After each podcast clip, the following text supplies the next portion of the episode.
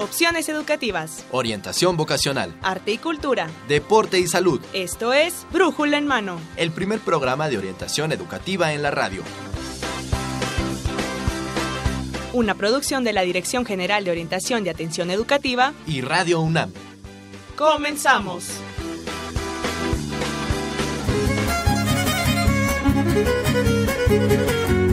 Querétaro y su Huasteca, bello estado sin igual, bello estado sin igual. Querétaro y su Huasteca, soy guapanguero y la neta, nunca lo voy a negar. Tierra linda, tierra seca, tú me diste tu cantar. Querétaro y su Huasteca, orgullo de la nación. Y el que allá encuentra una prieta le entrega su corazón. Hola, ¿qué tal amigos? Muy buenos días, sean bienvenidos a Brújula en Mano, el primer programa de orientación educativa en la radio, que es una coproducción entre la Dirección General de Orientación y Atención Educativa y Radio UNAM. Hoy iniciamos la semana, lunes, iniciamos vacaciones, el aroma a vacaciones. Es 4 de julio y estamos transmitiendo para ustedes el programa número 1045 a través del 860 de amplitud modulada y también en internet en www.radiounam.unam.mx. Yo soy Miguel González y lo invito a que se quede con nosotros durante los próximos 60 minutos porque vamos a ofrecerles una atractiva propuesta para estas vacaciones que están comenzando. Este programa lo llevamos para ustedes y lo invitamos a que se comunique con nosotros. En esta ocasión solamente tenemos eh, redes sociales redes sociales para que usted nos platique qué le pareció nuestra entrada, le gustaron los sones que vamos a estar tocando a lo largo de este programa. Quédese con nosotros, ya iniciamos con un son porque espero que le dé una pista de lo que vamos a hablar. En un momento le voy a platicar. Comuníquese con nosotros, Facebook, Brújula en Mano, Twitter, arroba Brújula en Mano o correo electrónico brújula en mano arroba hotmail.com. Por esta ocasión no tenemos números telefónicos, así que lo invito a que se con nosotros a través de los medios electrónicos. Y vamos a iniciar el tema de hoy por la Sierra Gorda de Querétaro con nuestros amigos y con nuestro queridísimo amigo Ángel Gallegos. Vamos a recorrer México desconocido y la Sierra Gorda. Licenciado, tengo aquí conmigo al licenciado Ángel Gallegos Fernández. Él es editor del sitio oficial de la revista electrónica de México Desconocido. Ángel, ¿cómo estás? Bienvenido. ¿Qué tal? Gracias, muy bien, muy bien, muy contento de estar con ustedes. Eh, pues me siento en casa, me siento en casa con Radio UNAM y listo para platicar una vez más de, pues, de opciones de viaje para aprovechar estas vacaciones. Y en esta ocasión, pues rumbo a lo que es la Sierra Gorda de Querétaro y, esta maravilla que está al norte de la Ciudad de México. Claro que sí, Ángel, pues esta es tu casa, Radio UNAM tu casa, Brújula Hermano tu casa y nosotros agradecidos de que estés aquí con nosotros. Antes de iniciar contigo, Ángel, quisiera invitarte a que escucharas y también a nuestros amigos Radio Escuchas que escuchen las recomendaciones de esta semana para lo que pueden hacer ellos en este periodo vacacional, para que se vayan animando y vamos calentando motores.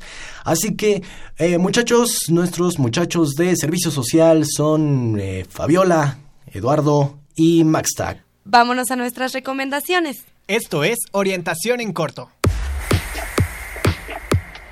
La Universidad Nacional Autónoma de México, en conjunto con la Secretaría de Cultura, el Gobierno de la Ciudad de México y el antiguo Colegio de San Ildefonso, te invitan a la muestra Rastros y Vestigios, Indagación sobre el Presente, que se llevará a cabo hasta el 21 de agosto y todos los martes la entrada es libre para el público en general, de 10 a 20 horas. Así es, y ya que se encuentran en San Ildefonso, los invitamos a las visitas guiadas del acervo mural, donde se pueden apreciar murales de artistas como Diego Rivera, Clemente Orozco y Fernando Leal, entre otros. Estas visitas son los martes a la 1, a las 2 y media y a las 6 de la tarde, y de miércoles a domingos a la 1 y a las 4 y media de la tarde. Es impresionante poder conocer más acerca de cada uno de los murales, pero bueno, además de esto, en el Palacio de Iturbide, en el Fomento Cultural Banamex, se llevará a cabo la puesta El arte de la indumentaria en México, de lunes a domingo de 10 de la mañana a 5 de la tarde. Y bueno, fíjense que esta muestra es una fusión de nuestras raíces y vestimentas que van desde prendas heredadas por las culturas originarias fusionadas por diseñadores contemporáneos en una exhibición de aproximadamente 400 piezas. Qué interesante. Podríamos ver vestidos muy, muy lindos. Eh, algunas de las imágenes que muestran para esta exposición nos enseñan eh, bastantes diseños muy, muy lindos que tienen ahí. Y bueno, también el Museo de la Ciudad de México nos invita a ver la exposición Encara el Racismo. Esta exhibición nos hace reflexionar sobre el racismo en México a través de fotografías, esculturas, videos y documentales y bueno, la pueden visitar de martes a domingo y los días miércoles la entrada es gratuita para el público en general. Claro, suena bastante interesante saber un poco y estar conscientes, eh, como lo dice el nombre, encara el racismo, ¿no? O sea, es un nombre bastante fuerte, entonces sí, los invitamos a que vayan y lo puedan ver. Por otra parte, el laboratorio Arte Alameda nos invita a la exhibición Memorias Imborrables, esta es una colección del acervo Video Brasil, donde se muestran uno de los más importantes acervos audiovisuales en toda América Latina. Y ya por último, los queremos invitar al décimo primero concurso nacional de transparencia en corto. El tema será la cultura de la prevención en la población infantil para el combate a la corrupción. La participación es completamente gratuita y tienen hasta el 30 de septiembre para mandar todos sus cortos, ¿vale? Así es. Para más información de estas y otras actividades, pónganse en contacto con nosotros al 55 36 89 89 y 55 36 43 39. Y no olviden ver la transmisión en vivo de nuestro programa de radio a través de YouTube en nuestro canal Brújula en Mano. O también eh, búsquenos en Facebook como Brújula en Mano o en Twitter arroba Brújula en Mano. Esto fue Orientación en Corto. Los orientamos Fabiola Benítez, Eduardo Acevedo y Maxta González. Regresamos los micrófonos a Brújula en Mano.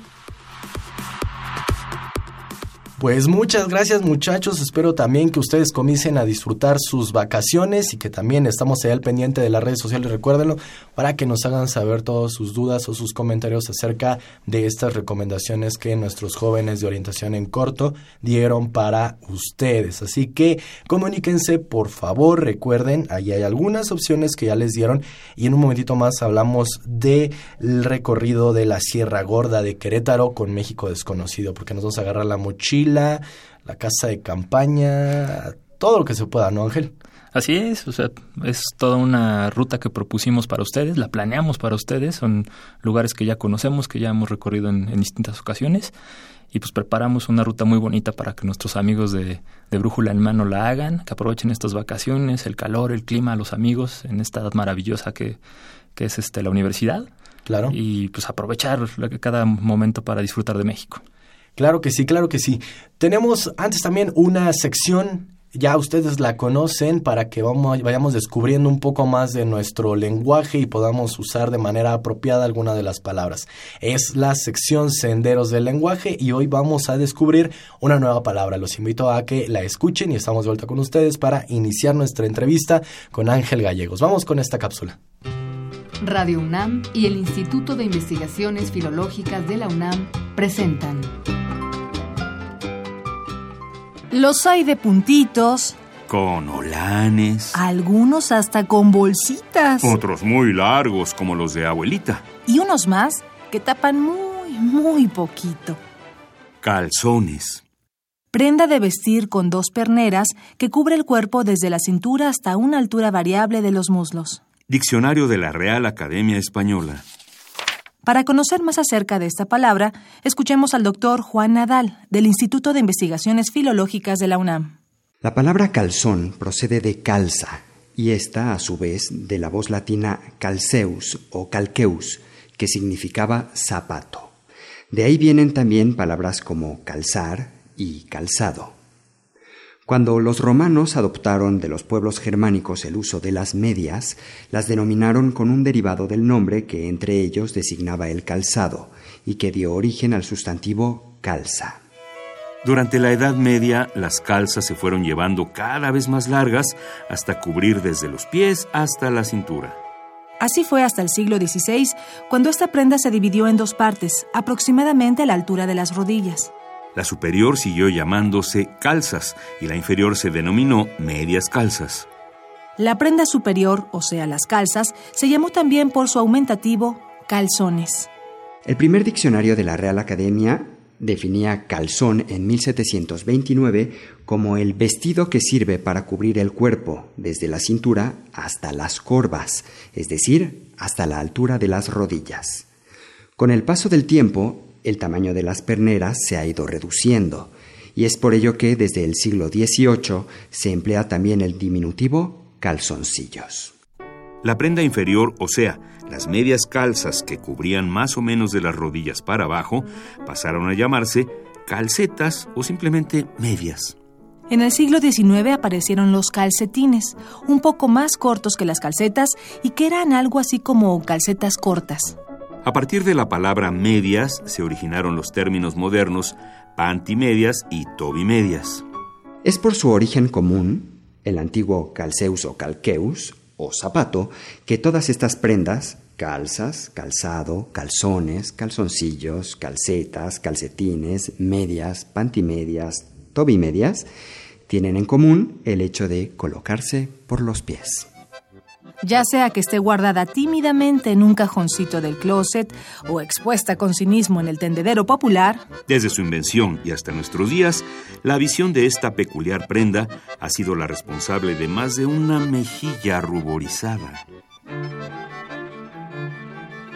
Escuchamos en esta cápsula al doctor Juan Nadal del Instituto de Investigaciones Filológicas de la UNAM. Alguien me deletrea, alguien me deletrea. Desentrañando lo más íntimo del lenguaje.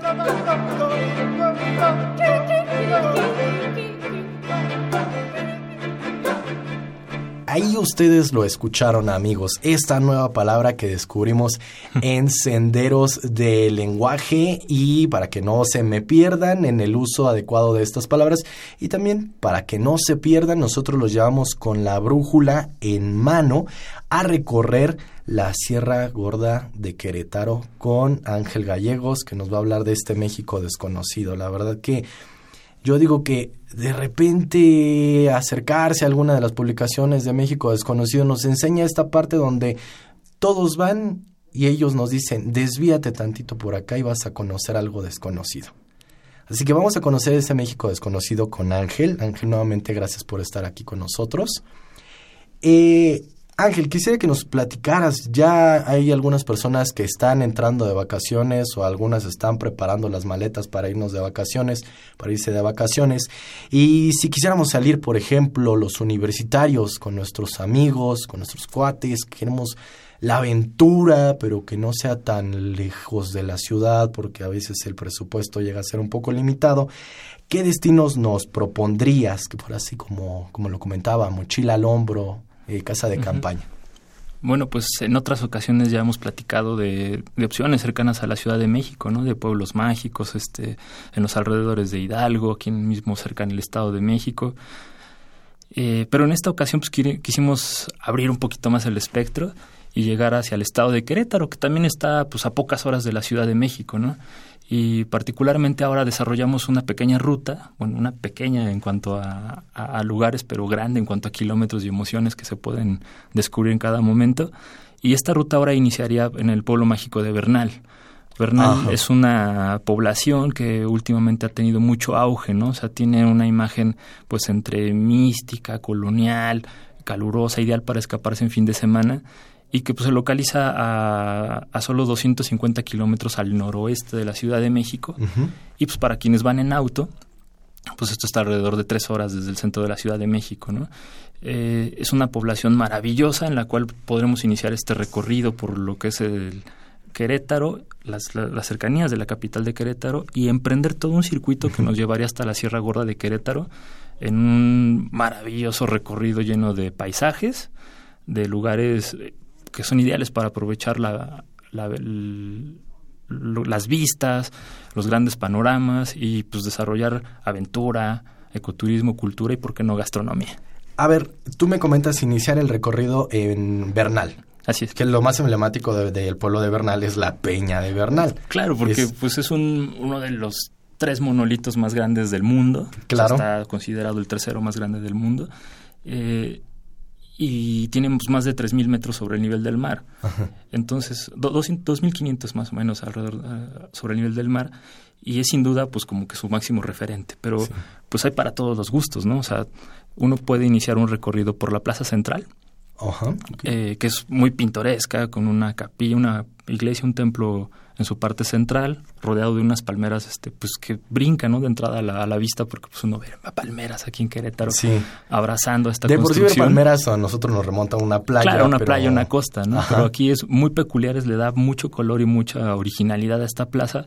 Entonces un recorrido pues puede iniciar prácticamente ahí, ¿no? En el centro de la población para conocer pues este templo dedicado a San, San Sebastián Mártir, que ahí pues mucha gente se toma fotografías y es una gran postal, ¿no? Si uno se, se coloca en los edificios que están enfrente, pues puede tomar uno muy bien el templo y, y al fondo pues lo que es la gran mole del, del monolito, ¿no? De la Ajá. famosa Peña de Bernal, que es la que le da pues nombre a la población.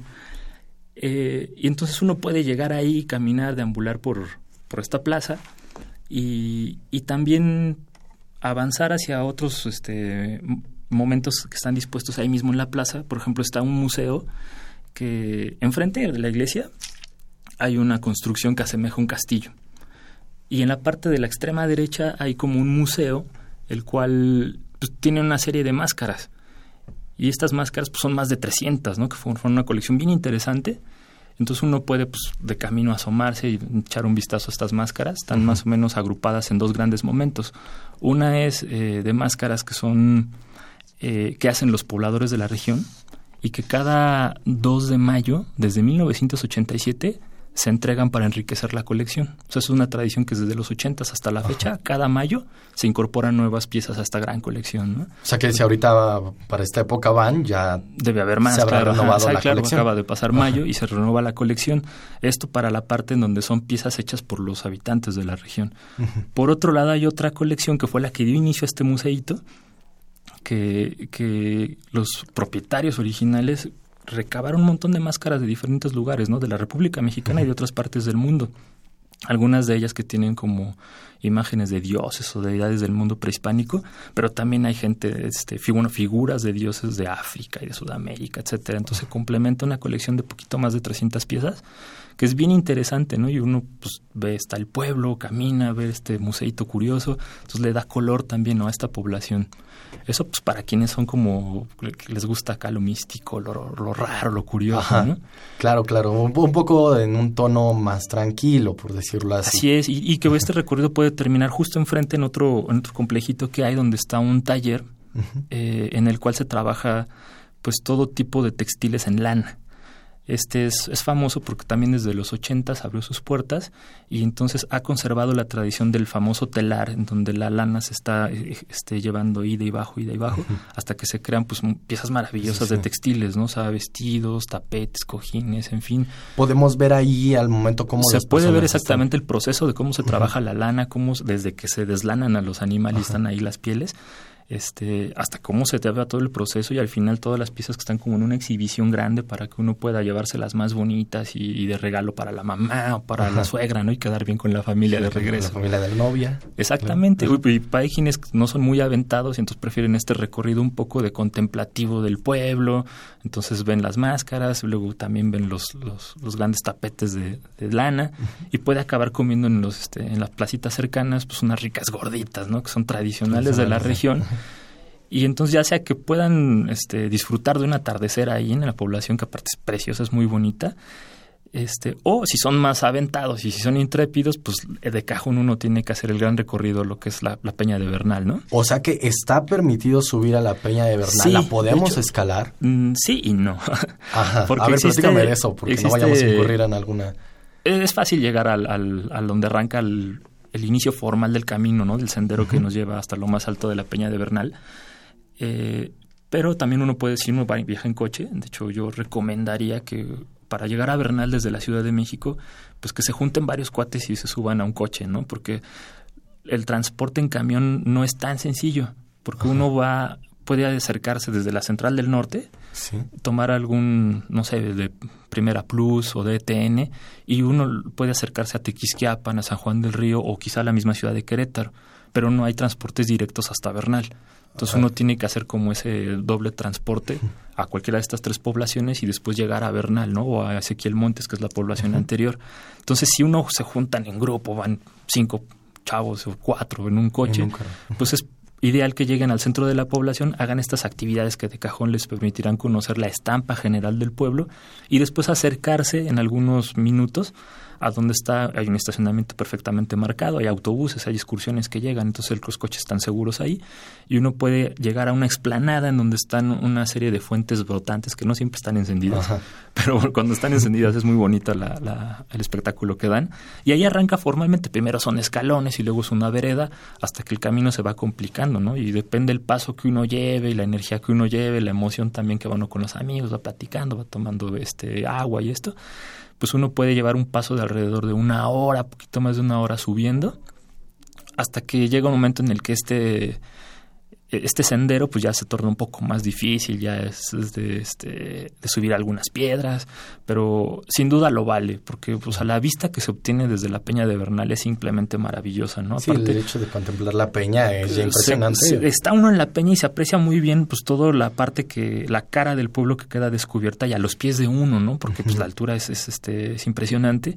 Y también se pueden ver algunas poblaciones cercanas, ¿no? O sea, alcanza uno a ver perfectamente los valles queretanos y, y entonces pues uno llega hasta donde está permitido, ¿no? O sea, ya subir a la punta de la peña pues requiere de equipo especial y para quienes son muy intrépidos pues efectivamente en la población hay este hay prestadores de servicio hay gente este tenemos amigos que nos han ayudado para hacer esta esta aventura porque pues ya uno ya requiere de equipo especial no de, de, ganchos de arnés de rappel pues para subir a la punta vía escalada y bajarla haciendo rappel por la misma cara me parece que es la sur de la, de la Peña, ¿no?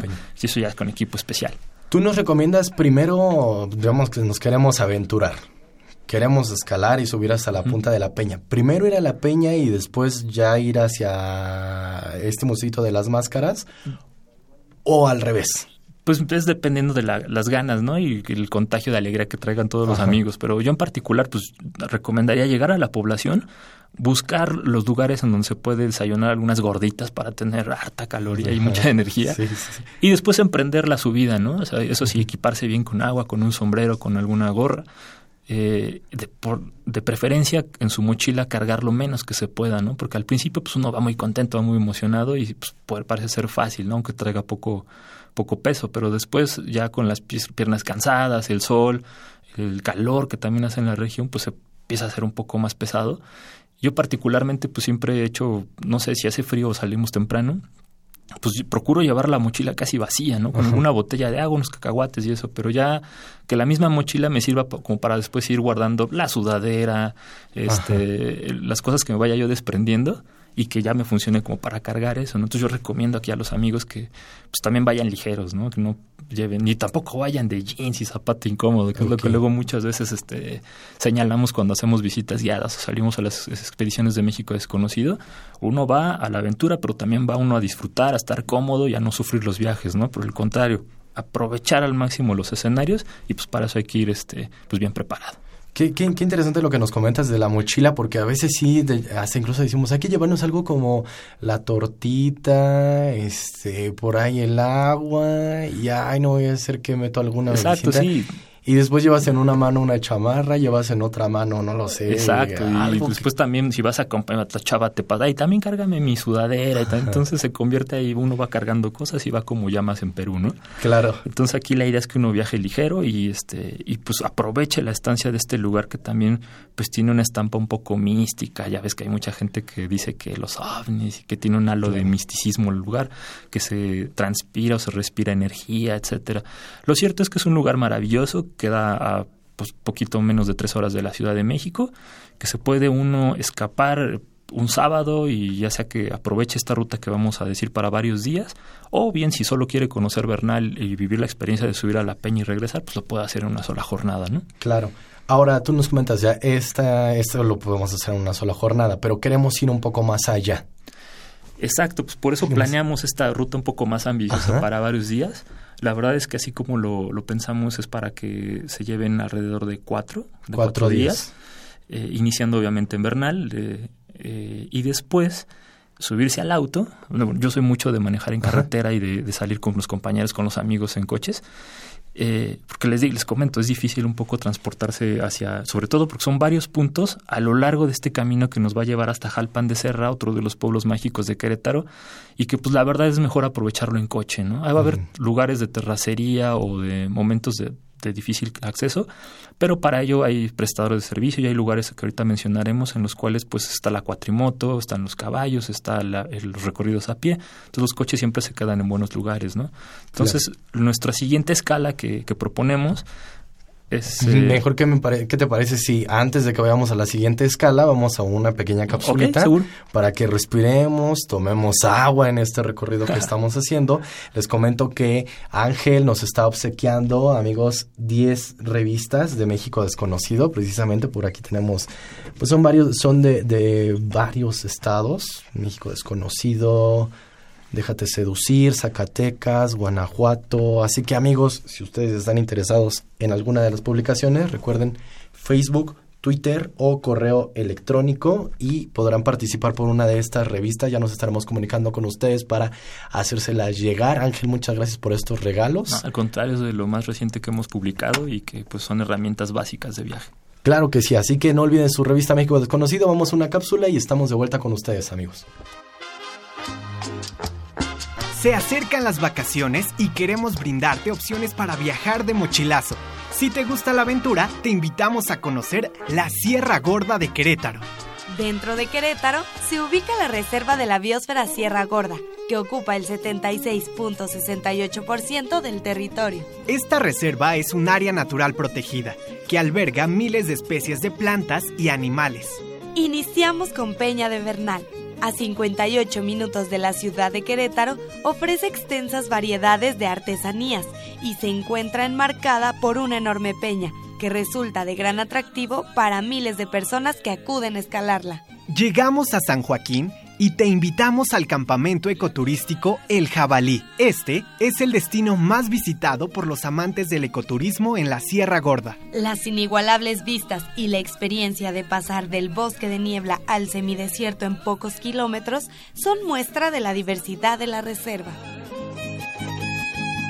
Pinal de Amoles esta colorida población preserva casas coloniales. Podrás apreciar caminos forjados de vegetación, ríos, cascadas y otras bellezas naturales. Más adelante encontrarás al pueblo mágico de Jalpan de Serra. En esta zona podrás conocer el camino de las cinco misiones franciscanas, muestras perfectas del barroco mestizo y patrimonio mundial por la UNESCO. Por último, te invitamos a la Laguna de la Media Luna. Esta región se caracteriza por sorprendentes escenarios acuáticos y enormes cascadas, así como sitios arqueológicos. Si eres amante del buceo, no dejes de visitarlo. Conoce los rincones más espléndidos y exóticos de la naturaleza queretana y todos los atractivos que se esconden en esta reserva de la biosfera. ¿Quieres saber más sobre la Sierra Gorda de Querétaro? No te despegues del 860 de AM. Estás escuchando Brújula en mano. De vuelta amigos y Ángel, nos platicabas antes de, interrumpirte abruptamente en el siguiente, la siguiente escala de este, de este recorrido. Discúlpame que te interrumpo, vamos a la cápsula. Pero estamos de vuelta en el recorrido eh, por esta Sierra Gorda de Querétaro. Y el siguiente punto que tú nos planteas es... Bueno, pues mm, aprovechando este camino que nos lleva hacia la Sierra Gorda de Querétaro, eh, hay algunos puntos que para quienes son amantes de pues del, del vino, de los quesos, del buen vivir, y, no coincide con las fechas en las que en esta zona de, la, de, de, los valles de Querétaro se realizan las vendimias o los festivales que tienen que ver alrededor del, de la uva y del proceso del, de la elaboración de vinos. Hay unos lugares que sin embargo uno puede visitar y conocer de, este universo, ¿no? que es maravilloso. Entonces uno puede detenerse en algunos ranchos que producen queso artesanal, por ejemplo, que son pues este sabrosos, que son originales, que ayudan a fomentar a que la región pues siga manteniendo su actividad comercial en un toque un poco artesanal, pero también rústico y que está abierto al público, ¿no? Entonces basta con que uno se detenga a, un, lado de la carretera y pueda conocer los procesos artesanales en los cuales se crean estos quesos. Yo nosotros recomendaríamos ir a, Quesos Bay, que es un, parador que está muy cerca de la carretera. Y si viaja uno con niños, pues también pueden los niños ver hay talleres para los pequeños, ¿no? Donde pueden hacer Participamos en la elaboración. Participa, hay, hay, visitas guiadas, de hecho, que duran aproximadamente 40 minutos, una hora, dependiendo de la profundidad de las, este, los talleres en los que uno participe, y puede elaborar su propio queso, conocer cada uno de los procesos para que estos quesos se, se produzcan y se, incluso se vendan y hasta se exporten en la región. Y como decía, si también viaja uno con chavitos, también hay actividades para ellos, ¿no? Hasta para darle de comer a los animalitos de la granja. Es una experiencia muy bonita. Eso para quienes gustan de, pues, de algunos toques de queso y de partir ahí en la tablita. Y esto también acompañado con otros lugares que están más adelante, eh, que son las casas y las bodegas de vinos, ¿no? Las más famosas pues, obviamente son Freixenet, son La Redonda y alguna por ahí que se me escapa, pero hay alrededor de 10 casas vitivinícolas en la región en las cuales uno puede llegar y preguntar por las visitas guiadas y conocer el proceso de, pues desde que se siembra la uva, cómo se trabajan los campos, y si uno coincide con entre los meses más o menos entre junio y agosto, pues puede también participar de las vendimias, ¿no? Que son estas grandes fiestas en donde las bodegas abren sus puertas al gran público y puede uno pues conocer, este, degustar, también hay catas, este, hay este talleres para que explican pues cada uno de los diferentes tipos de vino. Yo la verdad no soy muy fanático de ello, pero, pero sí me quedé maravillado de ver los diferentes tonos, procesos, colores, sabores, texturas, las maderas, los olores, en fin, es un universo fascinante y que y también uno puede participar del famoso pisado de la uva, ¿no? Que es esta gran fiesta donde digo, yo, yo sí fui y fui súper feliz ahí pisando uvas y todo y, y, pues es una experiencia maravillosa, ¿no? Si bien hay mucha gente en esas en esas épocas, pues aprovecha uno este tipo de, de, temporadas, ¿no? En estas vacaciones de verano que uno puede conocer y a lo mejor no hacer participar en el pisado de la uva, pero sí conocer los procesos de estas grandes casas vitivinícolas que se han hecho famosas y que tienen demuestran las condiciones que tienen los valles queretanos para competir con los mejores vinos del mundo, ¿no? O sea, que es algo pues orgullo de México. Estas actividades que tú nos platicas, Ángel, ¿cuánto tiempo estarían tomándonos de, de nuestra jornada? Pues alrededor de una hora y media, ¿no? O sea, uno pues, y, hay que aprovecharla porque está en el camino A, ¿no? por eso yo les decía que este recorrido está planteado como para unos tres, cuatro días, ¿no? Porque pues sí son actividades que uno lleva el, lleva tiempo, pero que ya que está uno en la región, pues no puede dejar de aprovechar para conocerlas, ¿no? Y después llegar a la Ciudad de México, contarle a los amigos cómo la pasó e invitar a que también ellos lo hagan en algún momento. Claro, yo, yo les digo amigos, si, si ya hicieron el gasto tal vez de tiempo, desplazarte hasta otra zona, pues ya aprovecha. Claro, si dices, no, ¿sabes qué? Como que no me, no me llama, no me jala hacer esa actividad, oye. Hazlo y ten algo que contar y ya digas, ¿sabes qué? Lo hice y, y no me gustó o lo hice y no creí. Y por lo menos para que no te cuenten, ¿no? O sea, tú lo vivas, disfrutes la experiencia, ya tú sabrás si te gustó, te encantó, o de plano no te gustó y no regresas y lo borras del mapa, ¿no? Que lo dudamos, porque ah, muchas Claro, ¿no? Pues hay que conocer los lugares y quedar contagiado y enamorado de ellos. Y eso es para quienes les gusta el, pues así ese toque de buen vivir, ¿no? De quesos y vinos. quesos y vinos, claro pero para quienes tienen un poco más el interés, no sé, a lo mejor de, de la naturaleza, del mundo vegetal, pocos kilómetros más adelante, en la, ya en la desviación de para evitar el, acceso a Tequisquiapan, existe otro pueblo mágico, que es otro de los cinco pueblos mágicos que tiene Querétaro. Este es Cadereyta. Okay. Cadereyta de Montes es una población muy pequeñita, pero que tiene dos tesoritos y, dos oportunidades para disfrutarlo, ¿no? Uno es la gran explanada, su gran plaza principal, en donde está el templo dedicado a San Pedro y San Pablo, que es informalmente el gran inicio de lo que yo le llamaría pues esta ruta de las misiones que está reconocida como patrimonio, de la humanidad por la UNESCO. Si bien esta no es de esas grandes construcciones, pues sí sí esboza, ¿no? Lo que sería el primer gran monumento religioso que uno va a encontrar a lo largo de la ruta. Entonces puede uno bajarse. No hay mucha gente en esa población, casi pasa desapercibida, pero es pintoresca, es muy bonita. Entonces uno puede tomarse unas fotos muy padres ahí en la plaza central eso por un lado. Y por el otro existe también un jardín botánico. Entonces, quienes son fans de los cactáceas, de la fauna semide, perdón, de la flora semidesértica, pues pueden aprovechar este rincón, que es uno de los jardines botánicos más importantes del país. Tiene alrededor de 11 hectáreas. Y, entonces uno puede, que aparte están divididas más o menos en pues, las grandes universos vegetales de México, ¿no? Y del reino de, de la flora. Y particularmente recargado en lo que es pues, conservar la, pues, la flora del semidesierto queretano. Entonces es una, un recorrido muy padre y, y, también tiene una vista preciosa porque está sobre un acantilado de aproximadamente 50 metros de altura. Entonces la vista es maravillosa. Y, o sea, vamos a estar en las alturas casi casi igual que en, que en Peña. No, yo creo un poco menos, menos alto, porque sin duda desde ahí mismo se sigue viendo la peña en, en días este, despejados, pero pues nos empieza a dibujar ya tres momentos de nuestra ruta, ¿no? O sea, que inició en Bernal, avanzó por estos este, ranchos y, y bodegas de quesos y vinos, continúa por Cadereyta para que uno vea esta plaza principal y, y, para quienes gusten entrar al jardín botánico. Y de ahí ahora sí que encarrerarse porque viene toda una serie de, de rincones ideales pues, para contacto con la naturaleza, para los deportes de aventura y para conocer las maravillas culturales que son este, pues las misiones de la Sierra Gorda que están ya kilómetros más adelante. Un poquito más adelante. Así Antes es. pasamos a un parque ecoturístico.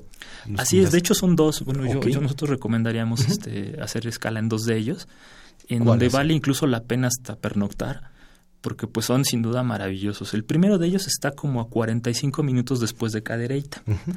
Se llama La Isla, de hecho tienen este, es fácil acceder a sus datos por internet. Uh -huh. eh, y, y, este lugar conocido como La Isla, su apellido es Sibanzá, uh -huh. es un campamento... Sibanzá, exactamente, okay. con TZ uh -huh. y acento en la Sibanzá. Y este lugar es maravilloso. Es uno de esos lugares que uno no puede creer que existan a pocos kilómetros de la Ciudad de México y es ideal para quienes quieren alejarse del ruido y ajetreo de las grandes ciudades, uh. Eh, pero también para quienes gustan del contacto con la naturaleza y sobre todo también para quienes gustan de estos escenarios, porque literal se llama la isla y este lugar está justo en medio, en un islote, de una gran presa uno llega en coche, accede y deja su, su, coche ahí cerca de los muelles y a uno lo transportan en lanchas uh -huh. a, a, este, a este islote de manera que uno no se puede escapar, ¿no? O sea, uh -huh. uno tiene que quedarse ahí a disfrutar el lugar y está conformado por, me parece que son ocho cabañas. Eh, de esas que le llaman corte safari, Ajá. que tienen este, pues para los recursos para que sean uh, sustentables, ¿no? Y que no contaminen y que estén en armonía con la, con la con naturaleza. La pero entonces uno puede literalmente despegarse del ruido, olvidarse de todo, no hay ni buena señal de internet Ajá. para que entonces uno se desconecte totalmente. Es un desconecte total. Sí, sí, sí, está increíble el lugar, es, es con maravilloso. vamos y con la naturaleza. Exactamente, porque entonces uno puede o bien descansar, o sea, en plan de plano no voy a hacer nada, eh, y, y, tiene también una alberca sensacional que da hacia la, la, vista hacia la gran presa, entonces uno puede disfrutar, a las espaldas están las cabañas, uno disfruta de la alberca, la vista, el calor que hace en la región, eh, sobre todo si uno va en temporada de lluvia, pues ya la zona se peina, se pinta un poco de verde, ¿no? Que, que gran parte del año pues es un poco árido y semidesértico. Uh -huh. Pero si uno va en temporada de lluvias, pues se pinta un poco de verde, entonces la vista es preciosa. Y también eh, existe la posibilidad, si uno se queda varios días o, o, o una jornada larga, de, de practicar pesca deportiva. Okay. Entonces, porque aparte la presa es tan grande, no recuerdo ahorita cuánto tiene de, de volumen, pero toca la frontera con, o sea, de Querétaro con Hidalgo. Entonces hay gente ahí que te dice que, que la presa Simapán, que se llama Simapán la presa, uh -huh. este, pertenece a Hidalgo, entonces, no, pertenece a Querétaro, pero bueno, lo cierto es que es un universo que, que está entre los dos estados y que uno entonces puede ahí con, con, con, la gente del lugar practicar pesca deportiva, ¿no? Que es esta en donde uno no, no ahora sí que no mata a la especie, está todo que la, bien procurado, la, la, la, atrapa y luego la libera y este, entonces pues se puede pasar unas jornadas sensacionales, ¿no? A mí es un lugar que la verdad me sorprendió, pero también me encantó, entonces yo sí regresaría tranquilamente. Oye, ¿y si en la isla nos dicen ocho cabañas?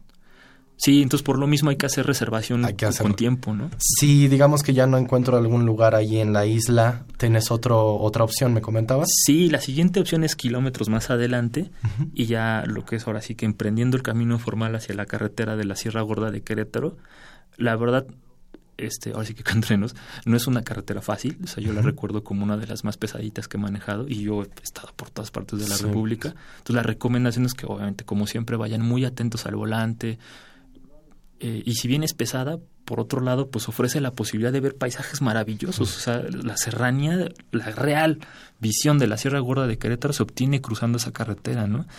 Y, y, si uno avanza por ella, puede llegar a otro campamento ecoturístico. Por eso les digo que parecería difícil que estando sobre la carretera uno sepa o imagine que hay lugares maravillosos a pocos kilómetros.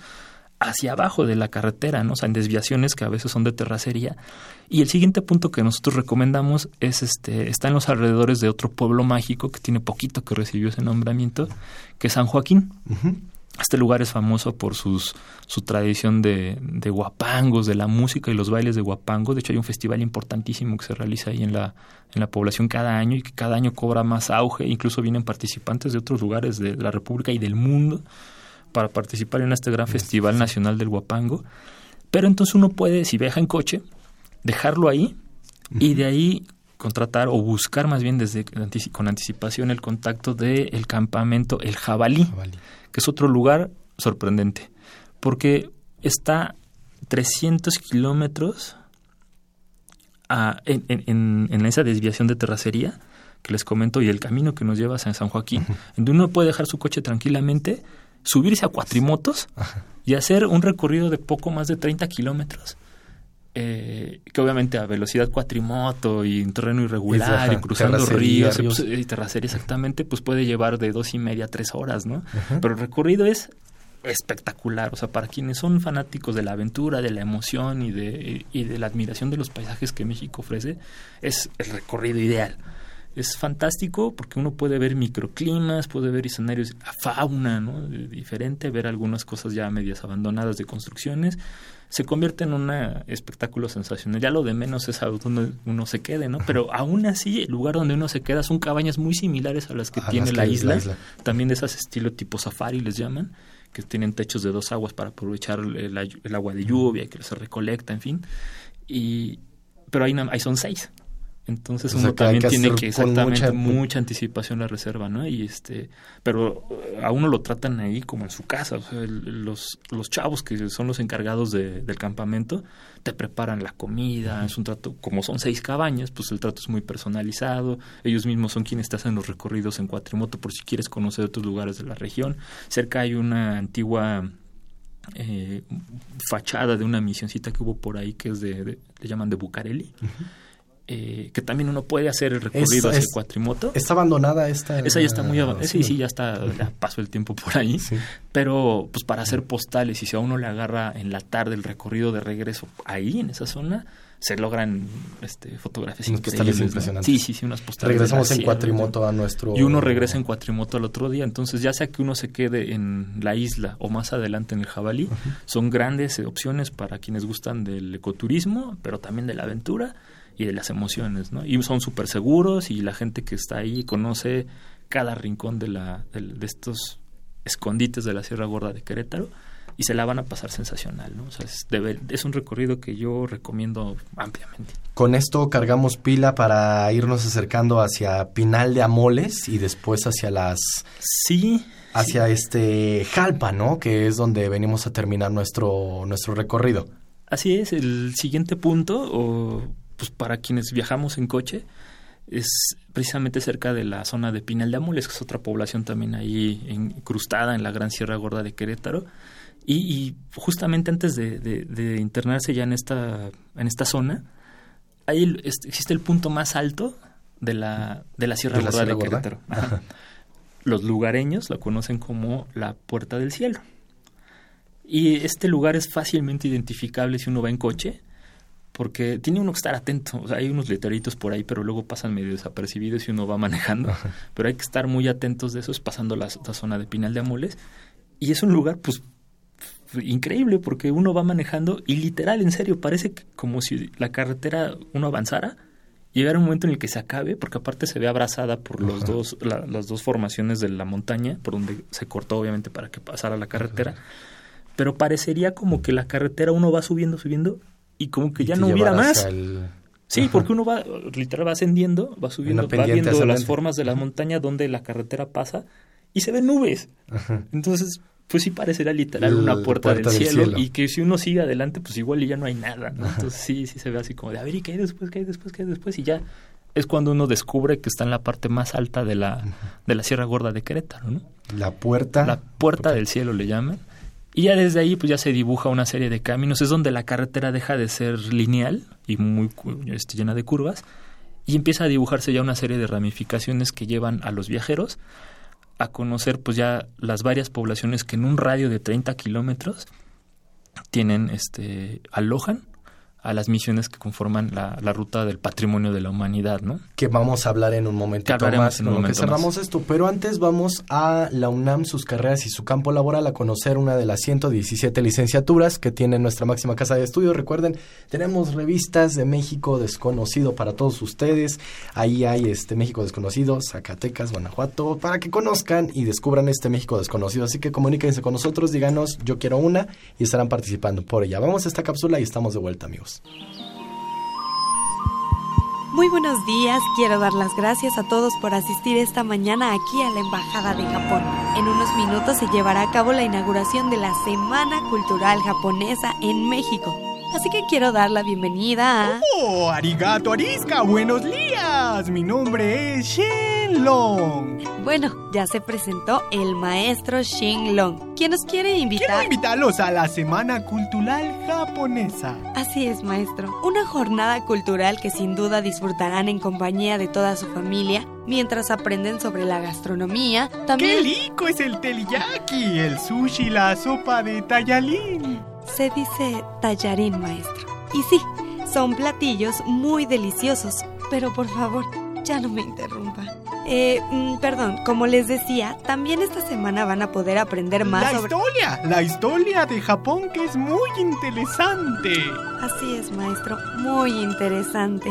Y mejor ya, vamos a dar paso a la inauguración de este gran evento. Nuevamente, gracias a todos por asistir. Vamos a cortar el listón. Aquí tiene sus tijeras, maestro. Yo no necesito tijeras. Observa esto.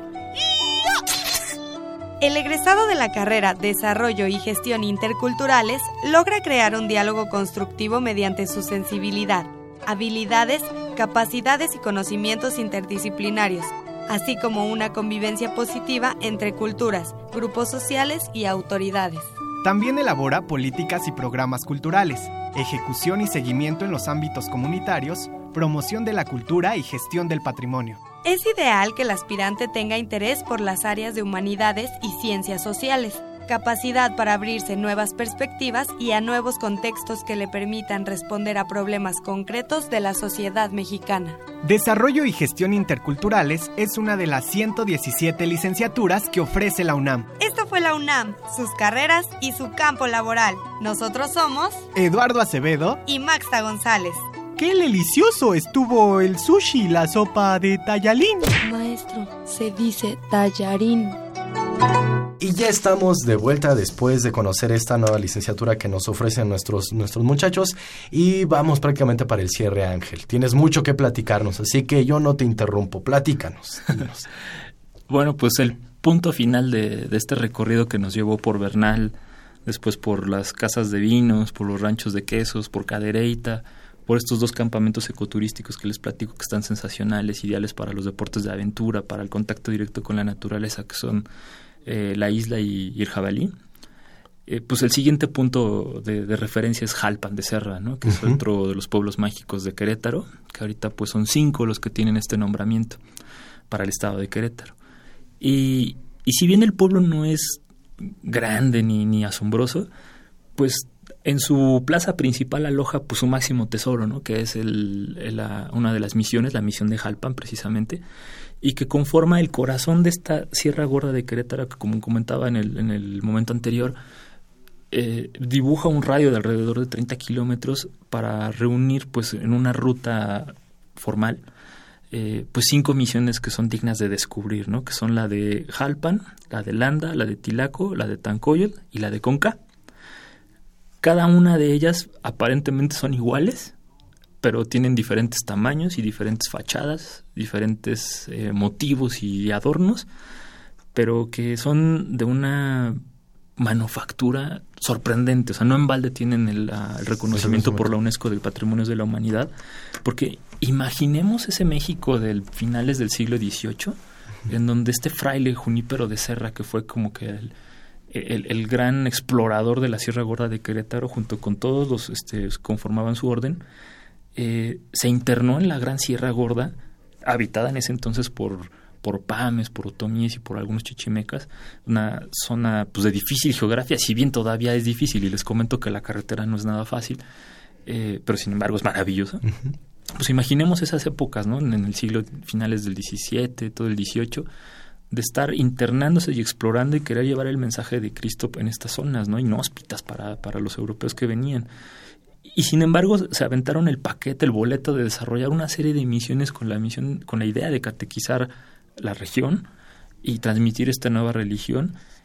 Y entonces ahí se forma este choque cultural, pero a la vez emocionante para México, ¿no? Que significa el hacer que la gente, obviamente los indígenas que habitaban en la región, trabajaran para los, este, para los frailes en el desarrollo de una serie de construcciones que ellos visualizaban o, indicaban que fueran de cierta forma, ¿no? Con estos parámetros, esta altura, esta portada, este motivo, este angelito. Pero imagínense quién es, quién vive aquí en, estas tierras y jamás ha oído hablar de, lo que es el, pues el mundo de la iconografía europea, pues a uno le dicen, ah, pues píntate un angelito y así. Entonces, pues ellos lo hacían a su forma, ¿no? A su, modo y en su arte y, con sus materiales. Entonces el resultado es pues la visión indígena de porque parecería como si estuvieran hechas hasta de merengue, ¿no? O sea, una maravilla las portadas. Este, obviamente respetando las instrucciones que les decían los frailes en cuanto a aquí va el remate, aquí va el trapecio, aquí va la portada, aquí va el descanso, la columna, pero todas con un sello pues entre indígena, mexicano y como me lo iban platicando, ¿no? Entonces ellos interpretaban las aves y las faunas y, ah, pues aquí una serie de vegetales que lleguen y exploten en uvas y racimos y, y ellos lo hacían a su, a su pensamiento, a su forma, y el resultado es simplemente pues el sincretismo y ese choque cultural, ¿no? De la idea de, de, los trabajos, la, la, idea de la religión que tenían los antiguos mexicanos en el momento del, del contacto español y en la colonia, con esta este universo de íconos, de, de santos y de patrones que tenían que responder al mundo cristiano, llevado a, cabo y revelando una, unas portadas sensacionales, ¿no? Que son dignas en serio de ver las cinco, o sea, son maravillosas. Cinco misiones. ¿No las puedes repetir, por favor? Es eh, Jalpan, Landa, eh, Conca, Tilaco y Tancoyol. son las cinco que están en ese, en, esa, en ese radio de alrededor de 30 kilómetros. Y sin duda, pues la de Jalpan es la, la de cabecera. En Jalpan existen hoteles, entonces este uno puede quedarse en Jalpan y ya sea que ahí culmine el recorrido por, por, como coronando el final de la Sierra Gorda de Querétaro o si oh. tienen más días puede ser el gran inicio pero, pero si se necesitan varias jornadas de después de descubrir el momento en el que se une con la Huasteca Potosina y si quieren en otra ocasión platicaremos de ello porque ya es la puerta de entrada hacia lo que sería Gilitla, la Huasteca Potosina y todas sus maravillas. Y Gilitla pocos es un minutos de ahí.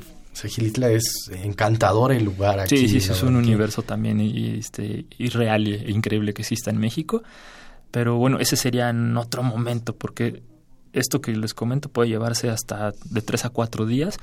Y créanme, o sea, van a regresar con una sensación bien diferente de haberse internado en, en una tierra que aparte, como les digo, o sea, está reconocida como patrimonio de la humanidad y que entonces aloja oportunidades para los amantes de la aventura, pero también para quienes gustan de la cultura y la arquitectura de la época colonial, pero también para quienes quieren disfrutar de paisajes o simplemente desconectarse de todo y decir conocí otra parte nueva de México. Y nos, nos vienes ofreciendo la verdad que una, una opción en contacto con la naturaleza, en convivencia con las personas con las que vamos, sean amigos, sean familia, un viaje en el tiempo. La verdad que hay que estar súper preparado con mucha energía. Eh, nos platicabas que de la Ciudad de México al, punto de inicio en el que estamos abriendo esto, que es Peña de Verdad, son tres horas. Nada más, el regreso, ¿cuánto tiempo es? Desde Jalpan, que contemplamos que sea como el punto final de este recorrido, de regreso a la Ciudad de México pueden ser eh, en línea recta, así que manejando de regreso, en, eh, como yo les comentaba antes de iniciar el programa, ¿no? Siempre los regresos son un poco melancólicos y tristes de chin, se acabaron los días y uno viene de regreso, pero a la vez también son eh, entre amigos, con buena música y, con las anécdotas acumuladas durante la experiencia, pues también se hace fácil el regreso. Entonces pueden ser alrededor de pues cuatro horas y media, cinco, ¿no? no, no, es mucho, la verdad es mucho, pero la verdad se pasa rápido. Cuando uno disfruta los viajes y va acompañado y va platicando, poniendo buena música, la verdad son se, pasan rápido, ¿no? Y uno empieza a descubrir cómo pues en realidad no estaba tan lejos, ¿no? Lo que pasa es que uno va parando, va, no sabe dónde están los lugares y se le hace lejano todo, pero después ya uno va regresando y se va dando cuenta uno que está cerca y después cuando ya estén en su casa y, abran un mapa de, de, la República Mexicana y toquen los puntos que visitaron, van a darse cuenta que se peinaron pues un gran, una precisamente una gran rebanada de queso dibujada en un mapa que les va a dejar un montón de emociones, un montón de alegría y ganas de seguir descubriendo México. Oye Ángel, para los amigos que digan, no, yo quiero que me platiques un poquito más o profundizar algo, ¿hay algún medio de contacto? ¿Hay alguna forma de contactarse contigo? Eh, conmigo, sí, en particular yo tengo un Twitter, es eh, arroba angelus-10 o Ángel Gallegos, me pueden encontrar, soy ahí el que tiene una gorrita con lentes. Okay. Pero también yo les dejo, pues bueno, yo vengo a nombre de México Desconocido, ¿no? que es nuestra gran, este, nuestra gran marca, que aparte este año cumple 40 años de difundir pues las maravillas naturales y culturales de México, de los destinos también de México, pues siempre desde el punto de vista eh, de aprovechar y disfrutar de esos destinos, ¿no? Sobre todo en este tiempo en el que, bueno, hay tanta cosa en el país que, bueno, fomentar el lado amigable de México con responsabilidad, pues esa ha sido nuestra bandera siempre y, y hasta la fecha lo, lo, mantenemos como esa misión. Este, importante para la marca. Entonces yo les recomiendo, bueno, les invito a que, nos sigan, nos compren, nos, lean nuestra revista mensual, pero también se acerquen a nuestras guías, que son estas herramientas de viaje que son básicas. Tenemos de varios estados de la República. Recientemente sacamos eh, el estado de Zacatecas, que es maravilloso. Tenemos también Guanajuato, eh, Puebla, Veracruz. Hemos hecho una serie de guías recientes que para descubrir los nuevos tesoros que tienen estos estados y pues también para los chavos que nos sigan también en, nuestras redes sociales. Estamos en Facebook, estamos en Twitter, estamos en Instagram para que vean las postales que no solo nosotros los editores, sino también toda una red de colaboradores que tenemos en la República Mexicana están subiendo constantemente de sus viajes. Y bueno, pues también que nos visiten en nuestra página, ¿no? En. Ahí van a tener muchos, o sea, tenemos más de 10.000 artículos y notas informativas para que descubran el ABC de los destinos de México y no hay pretexto. O sea, pueden, mediante todas estas vías, llevarse la información, tenerla en el momento en el que hacen su viaje. Y si no, bueno, pues ahí están todos nuestros contactos de, redes sociales y correos electrónicos en el mismo sitio, pues para que siempre tengan la, la, mano amiga de México desconocido. Claro que sí, entonces descubran este México desconocido. Ángel, felicidades por estos 40 40 años. 40 años ya de la revista. 40 años de la revista México Desconocido. Muchas felicidades Ángel y muchas gracias por haber estado con nosotros. Él es Ángel Gallegos Fernández, editor del sitio oficial de la revista electrónica de México Desconocido. Pues gracias por la oportunidad y bueno, yo soy una cara, ¿no? Pero en realidad atrás de mí hay un equipo de editores, de diseñadores, de editores de fotografía, editores de video y una red de colaboradores de, a lo largo y ancho de la República, todos comandados por Betty Quintanar, que es nuestra directora editorial y por Eduardo Scheffler en la parte digital, eh, que bueno, somos apasionados de los destinos de México y nos encanta estar en este tipo de, de oportunidades para difundir la cultura y destinos de México. Gracias por todo, Ángel, gracias por los regalos. Amigos, muchas gracias a ustedes que estuvieron con nosotros y que se comunicaron. Recuerden que nosotros tenemos una cita el próximo lunes en punto de las 10 de la mañana. El tema que vamos a estar tocando, memoria y tolerancia. Agradecemos en los controles técnicos a Miguel Ángel Ferrini en la producción y locución, Antonio Peralta, Fabiola Benítez, Eduardo Acevedo y Maxta González en la producción general y la realización al licenciado Saúl Rodríguez Montante y de estos micrófonos se despide Miguel González. Hasta la próxima y sea feliz.